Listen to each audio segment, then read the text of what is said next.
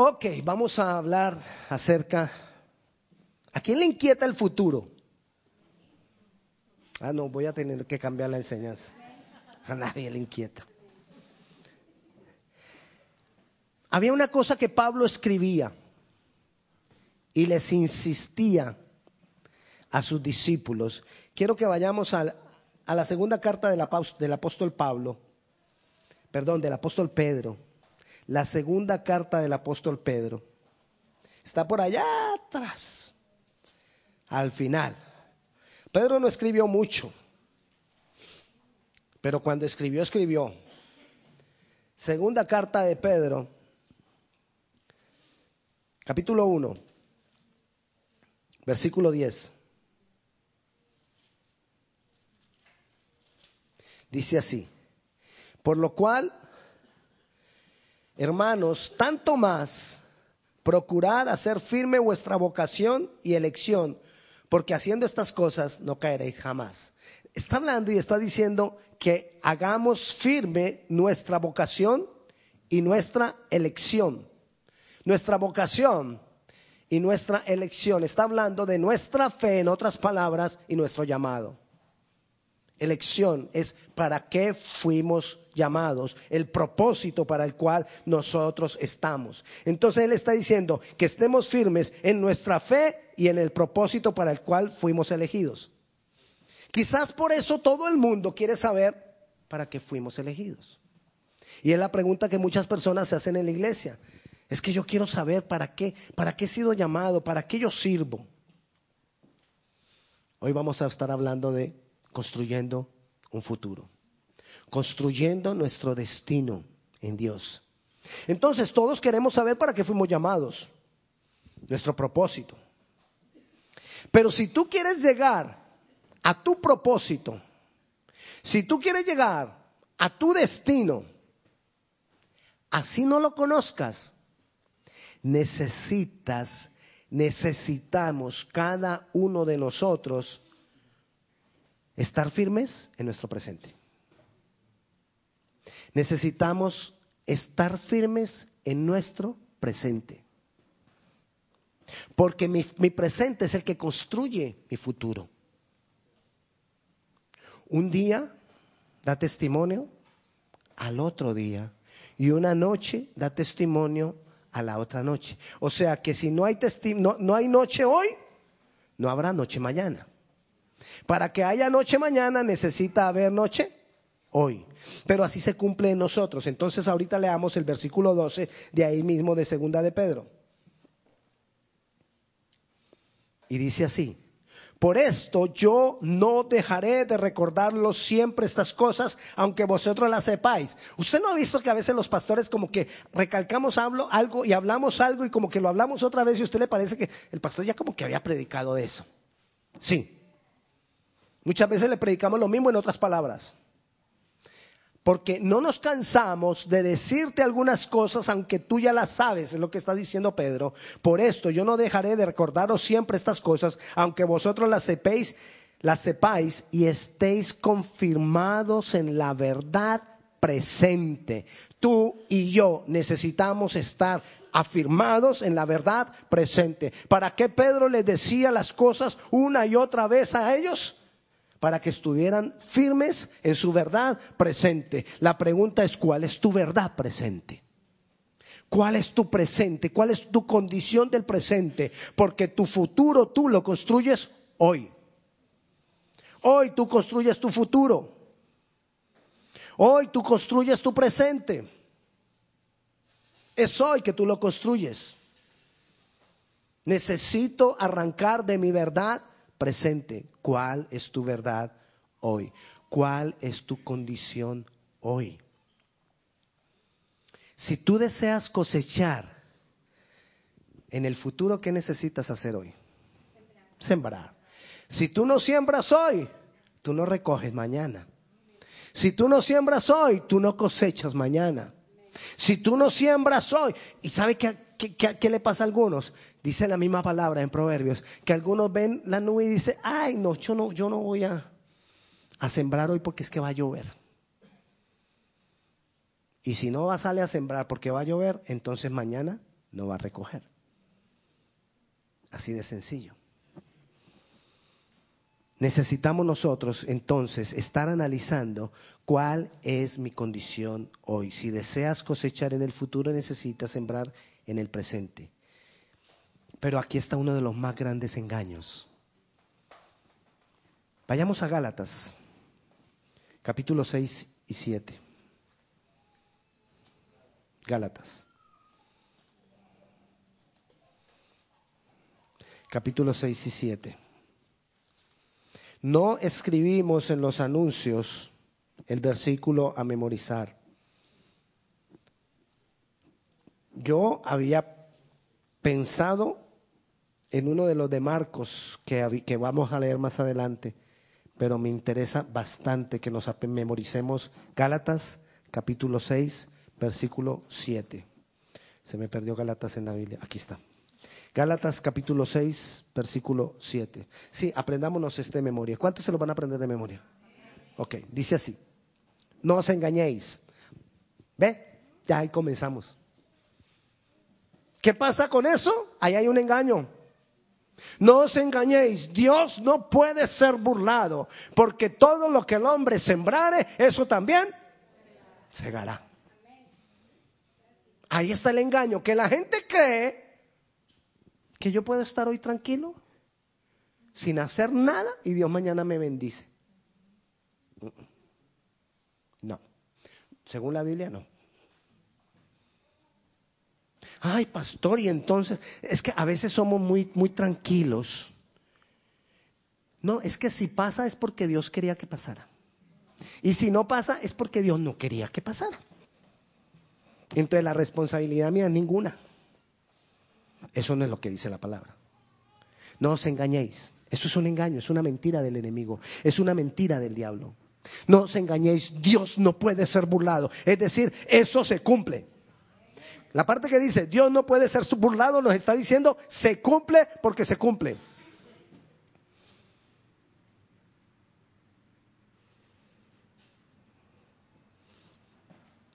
¿Por qué te comen las uñas?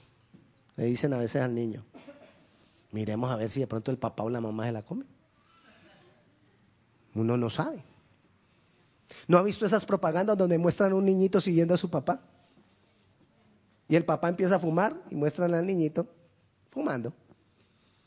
La mamá empieza a tomar licor y muestran a la niñita que la está siguiendo tomando licor. Y dicen, alguien te está viendo para hacer todo lo que tú haces. Porque lo que nosotros sembramos, eso recogemos. Por eso necesitamos estar sabiendo qué estoy haciendo yo en mi condición hoy. ¿Estoy sembrando hoy? ¿Estoy sembrando engaño? ¿Estoy sembrando mentira? ¿Estoy sembrando manipulación? ¿Estoy sembrando rencor? ¿Estoy sembrando juicio? ¿Qué siembro yo hoy? ¿Cómo es mi vida hoy? Porque eso va a determinar mi destino, eso va a determinar mi futuro. De acuerdo a lo que yo siembro hoy. Eso determina mi vida. Eso determina mi futuro. No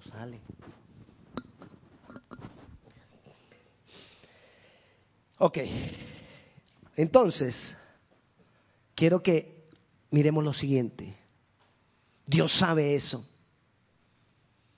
Dios no quiere que tú y yo lleguemos a cualquier destino. Él quiere que lleguemos al destino que Él tiene para nosotros.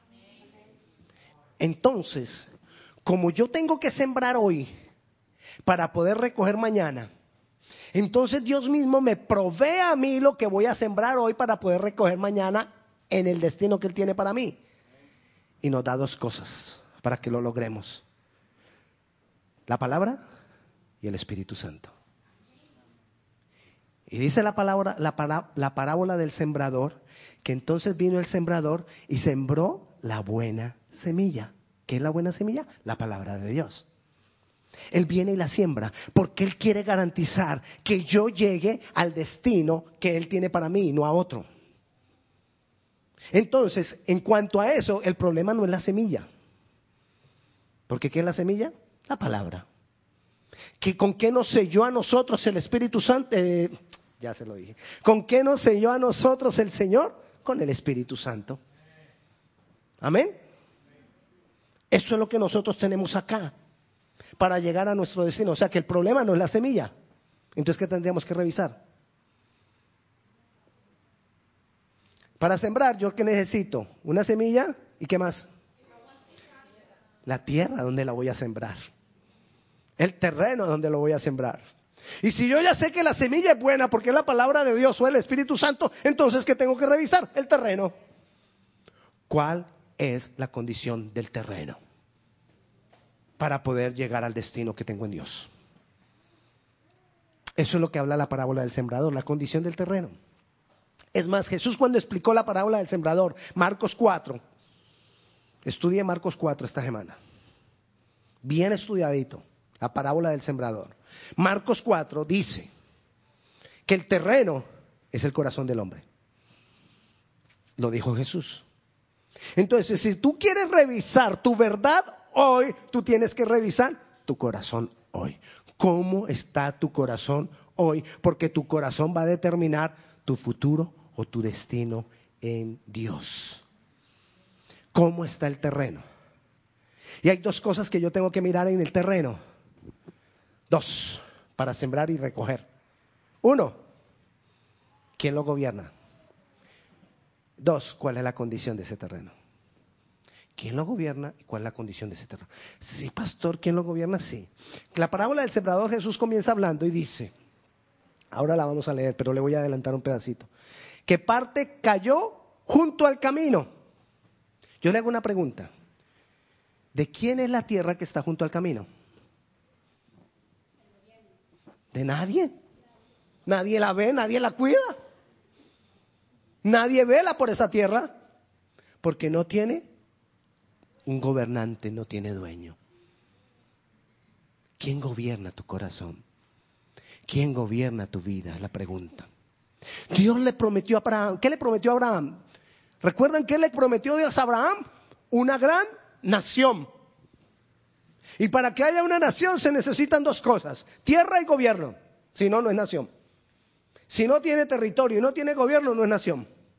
Pero Dios le prometió a Abraham una gran nación. Pasaron los años y el pueblo de Dios estaba en Egipto esclavo. No tenían ni tierra ni gobierno. Si Dios quería cumplirle la promesa a Abraham, tenía que sacarlos de ahí. Y los saca. Y van camino por el desierto. Pero camino por el desierto seguían como nómadas. ¿Sabe qué es un nómada? ¿Sí? Errante, que no tiene tierra. Y como no tiene tierra, no tiene gobierno errantes, andaban por el desierto. Entonces tampoco ese era el lugar de ellos, porque no había ni tierra ni gobierno. No podían sembrar. Y como no sembraban, el que no siembra, no cosecha. Entonces Dios quería que ellos sembraran. Entonces, ¿qué tenía que hacer? Llevarlos a una tierra, a un territorio. Por eso Dios tenía que pasarlos al territorio. No podía dejarlos en el desierto. Cuando ellos llegan al territorio, Ah, ahora ahí sí pueden. Dios, ¿qué hace? Dios los lleva a que batallen, a que guerren y que te posean una tierra y les da un gobierno. Cuando ellos se establecen en la tierra, vayamos a Josué, el libro de Josué, capítulo 5, versículo 12. Dice así, Josué 5:12. Y el maná cesó el día siguiente desde que comenzaron a comer del fruto de la tierra. Y los hijos de Israel nunca más tuvieron maná, sino que comieron de los frutos de la tierra de Canaán aquel año. ¿Qué pasaba en el desierto? Como no había tierra y no había gobierno, caía el maná del cielo. Pero cuando ya se establecieron en la tierra, ¿qué pasó con el maná? Se acabó el maná. Ya no hay maná. Porque ahorita ellos sí podían sembrar. Y no os engañéis. de ninguna manera Dios podrá ser burlado, porque todo lo que el hombre sembrare, eso cosechará. O sea, ellos ya podían sembrar. O sea, que ya podían sembrar y podían cosechar. Entonces ya no necesitaban maná. Si tú estás esperando que caiga maná, tú eres un inmaduro. Porque el maná cae cuando yo no sé sembrar. ¿Y cuando no sé sembrar? Cuando apenas voy camino a la tierra prometida. ¿Y cuando voy camino a la tierra prometida? Cuando soy inmaduro. ¿Estás esperando que vengan los milagros así, por sí solos? Eso es inmadurez. Nosotros tenemos que tener un gobierno de Dios. Y a través de ese gobierno de Dios en mi vida, sembrar hoy para cosechar mañana. El milagro más grande que hay. La pregunta es, ¿quién gobierna tu vida? Porque de eso voy a cosechar. La tierra prometida para nosotros, ya estamos en ella. Porque Jesús la consiguió para ti, para mí.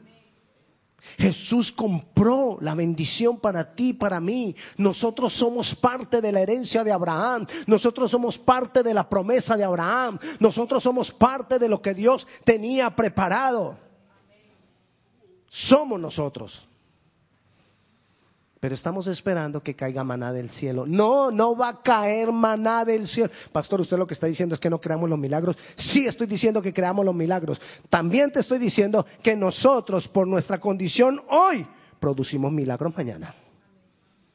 Y si yo me sujeto y me someto bajo el gobierno de Dios, este territorio que está bajo el gobierno de Dios va a tener bendición de Dios. Porque Dios, el Rey, nuestro Padre Celestial, da para su reino.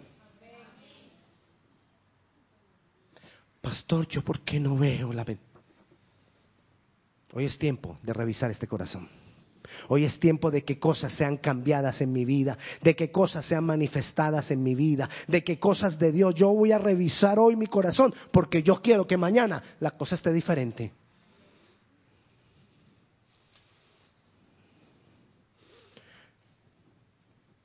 Cayó. Pastor, yo quisiera que llegara hasta allá, pero mire, la tiro y no llega allá. ¿Por qué será? Y si tú la sigues tirando de la misma manera, siempre va a caer por acá. Siempre, siempre. Tú tienes que hacer algo diferente si quieres que llegue hasta allá. Mientras tú hagas las cosas igual que siempre, hoy el resultado va a ser el mismo que has tenido hasta hoy.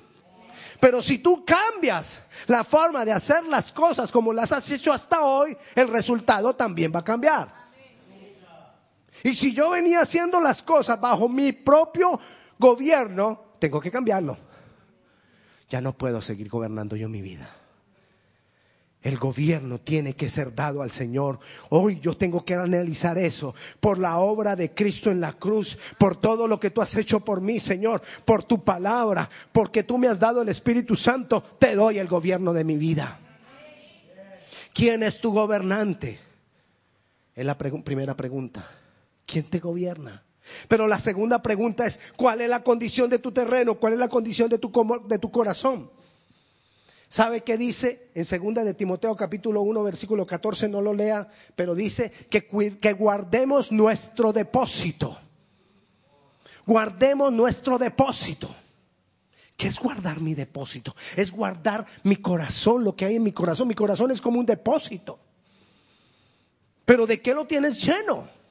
¿De qué está lleno ese depósito? Porque de lo que esté lleno ese depósito, eso es lo que tú vas a recoger.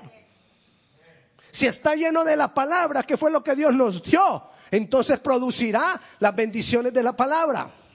Pero si está lleno de carne, producirá carne. Y lo que produce la palabra es vida, pero lo que produce la carne es muerte.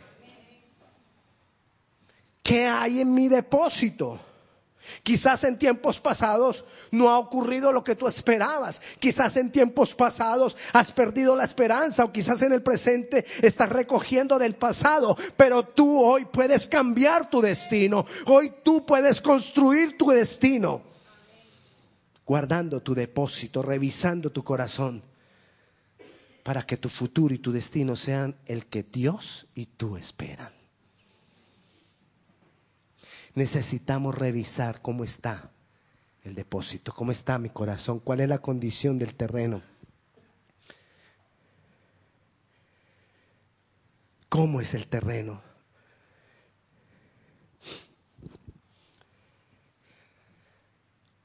Quizás te crees sano en el corazón y quizás no lo estás. La condición de mi corazón del terreno tiene que ser un terreno sano. En la casa donde yo estoy viviendo nació una, bueno, ya estaba ahí unas rosas y empezaron a crecer unas rosas amarillas lindísimas. Y de un momento a otro, las hojitas todas comidas, y se fue, se fue dañando la matica y las hojitas comidas, las hojitas comidas. Y se, le acabaron las hojas. Y no era otoño, no. En pleno, en pleno, despuesito, habiendo empezado la primavera. ¿Usted cree que el problema era la planta? Estaba enfermo el terreno. Mi hermano me dijo, échele agua con detergente. Agua con detergente. Le eché agua con detergente. Bueno, las rositas se pusieron. Y después vino el otoño y no volví a saber de la plantita. Ahora está volviendo a crecer. Sana. ¿Por qué? Se sanó la tierra. Y cuando se sana la tierra, el próximo producto es mejor. Tengo que sanar mi, mi tierra hoy. Tengo que sanar mi corazón hoy. Yo no puedo seguir esperando a ver si cae maná. A ver si Dios obra. ¿Hasta cuándo, Señor, tú vas a obrar? Yo tengo que revisar mi corazón. Yo ya no puedo vivir de acuerdo la vida, mi vida cristiana, yo ya no la puedo vivir de acuerdo a las heridas del pasado. No te engañes. Pídele al Señor que te examine, pídele al Señor que te muestre la condición de tu corazón. Quizás juzgamos las cosas con el lente equivocado, con el lente de la carne, porque eso, dolor, es lo que hay en mi depósito. Si yo tengo un corazón enfermo, si yo tengo un corazón golpeado, si yo tengo un corazón dañado, todo lo voy a ver desde esa dimensión. Y lo que voy a producir también va a ser desde esa dimensión. Entonces tengo que revisar. Hay personas que pueden ser muy espirituales, pero el resultado de lo que están viviendo en sus vidas no es lo que ellos esperan y sufren. ¿Por qué? Porque hay que revisar el corazón. El corazón tiene que estar sano, pero también el corazón tiene que estar limpio. Quizás en mi corazón hay amargura, quizás en mi corazón hay dolor, quizás en mi corazón ¿Usted ha oído que, dicen que el amor es ciego? ¿Sí? ¿Qué es que el amor es ciego? Es que le dicen a la, muchachita, ese muchacho no te conviene. Ay, pero ¿por qué nadie lo quiere? Si él es así, él es así. Ella no ve nada malo. Después, años después, es que se da cuenta cuando ya tiene morados en los ojos y, y la boca así, es que se da cuenta que no. Pero así como el amor es ciego, la amargura también es ciega. Y hay matrimonios donde la pareja ya no ve nada bueno en su pareja. Porque así como el amor es ciego, la amargura es ciega. Y la amargura no ve nada bueno. Y la gente le dice, no, pero mira, tu esposo se puede. No, nada. Ese no tiene, pero es nada de bueno. Es la amargura. La amargura es ciega.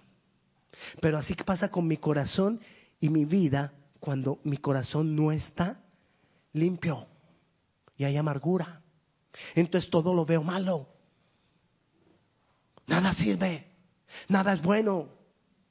Juzgo, señalo, maltrato. Y eso es lo que voy construyendo y eso es lo que voy recogiendo. Y cada vez eso se va volviendo una bola de nieve, una bola de nieve y cada vez es más grande, más difícil de parar. Necesito mirar que ese depósito esté sano, que ese depósito o ese terreno esté lleno, perdón, esté limpio. Y tercero, que esté, me le adelanté, lleno. ¿Lleno de qué? Hay depósitos que están llenos de basura. Y es lo que tengo que revisar, ¿de qué está lleno mi depósito? Porque debe, debe estar lleno del Espíritu Santo de Dios y de la palabra. Revisa, quizás en ese depósito le falta palabra y quizás hay actitudes que no están de acuerdo a la palabra. ¿Cómo está tu relación con Dios? ¿Cómo está tu relación con el Espíritu Santo? Es lo que yo tengo que revisar si yo quiero tener un futuro diferente, si yo quiero ver cosas diferentes alrededor de mi vida, si yo ya estoy cansado de que, pastor, ¿por qué para mí todo es difícil? A veces para mí también, pero tengo que revisar mi corazón, vez tras vez tengo que revisar que este depósito esté lleno de la palabra de Dios. Necesitas leer la palabra de Dios todos los días. Todos los días. No te engañes, no hay otra forma de vivir la vida en Dios. No te engañes. No puede ser burlado Dios, no hay otra forma. Ay, no, pastor, y si yo leo el sábado, es que el sábado es mi único día libre y leo todo el día la Biblia. No sirve. Pastor, las cinco horas las acumulo y las leo el sábado. No sirve. Es como si tú decidieras comer solo los sábados.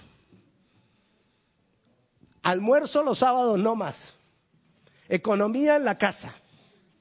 Vamos a ahorrar. Solo habrá comida el sábado. ¿Quién aguanta? Nadie. Nos enfermamos.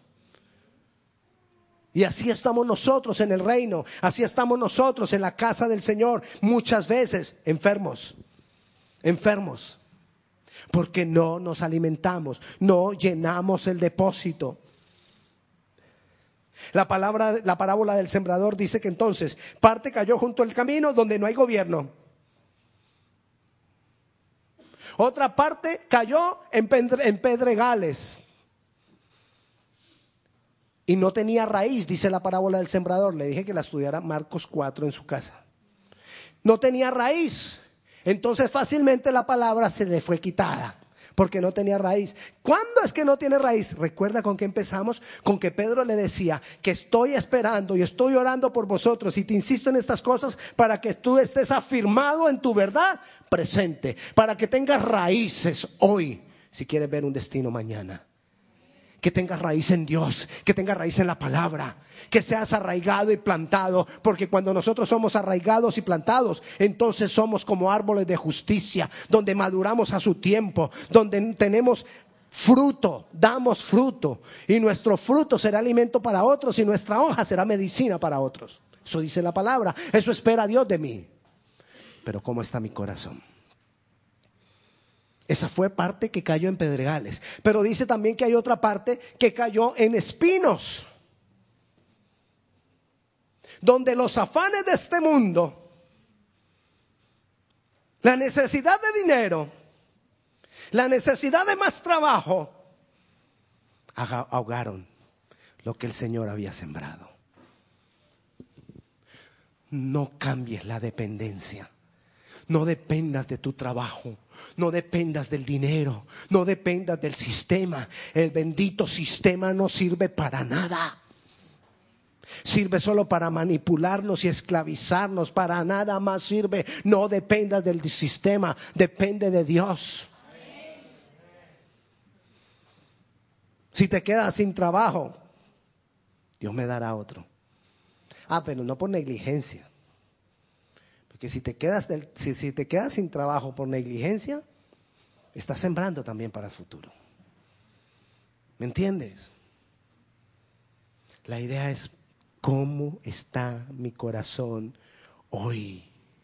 ¿Cómo está mi corazón? Cuando cae la palabra en espinos, no hay compromiso. Porque mi compromiso, mi ideal, mi, mi meta, mis ojos están puestos en otra cosa están puestos en lo terrenal, en lo que no prospera. No te engañes. No hay ninguna otra manera de tener un futuro en Dios sino es a través de la palabra y del Espíritu de Dios. Busca relación con el Espíritu Santo de Dios. Busca la llenura del Espíritu Santo de Dios. Busca que el Señor te bautice con el fuego del Espíritu Santo de Dios. Pídele al Señor, Señor, dame ese fuego. Una y otra vez. Una y otra vez. Estudia la palabra. Ora. Métete con Dios. Revisa tu corazón. Pídele al Señor que te, muestre la condición de tu corazón. Y así construirás un destino en Dios. Hay gente que no tiene todavía la, la foto grande, el, todo el panorama del futuro. Hay gente que no tiene todo el panorama del futuro. Pero si tiene puestos los pies y afirmados en la verdad presente hoy, en Dios, en la palabra y en la relación con el Espíritu Santo, va a llegar al futuro y al destino que Dios tiene. Y hay otros que puede que tengan todo el panorama, pero no están parados en esta verdad presente, en el camino se pierden. Lo más importante es cómo está mi corazón hoy. ¿Quién lo gobierna y cuál es la condición de mi corazón? Un corazón sano, un corazón limpio, un corazón lleno del Espíritu Santo de Dios y la palabra. Y ese es el todo. Porque Dios te llevará al destino que tiene para ti. Pastor, pero es que es tan difícil, yo lo veo tan difícil. No importa que sea difícil. Tenemos como Dios a un experto en dificultades. Ese es nuestro Dios. Amén. Así que yo le invito a que revisemos ahora, que presentemos delante de Dios nuestro corazón. Y si tú no tienes presente que, que Él te gobierna, díselo. Señor, yo quiero entregarte mi vida, mi corazón para que tú me gobiernes. Señor, ven y gobiername. Vamos a orar.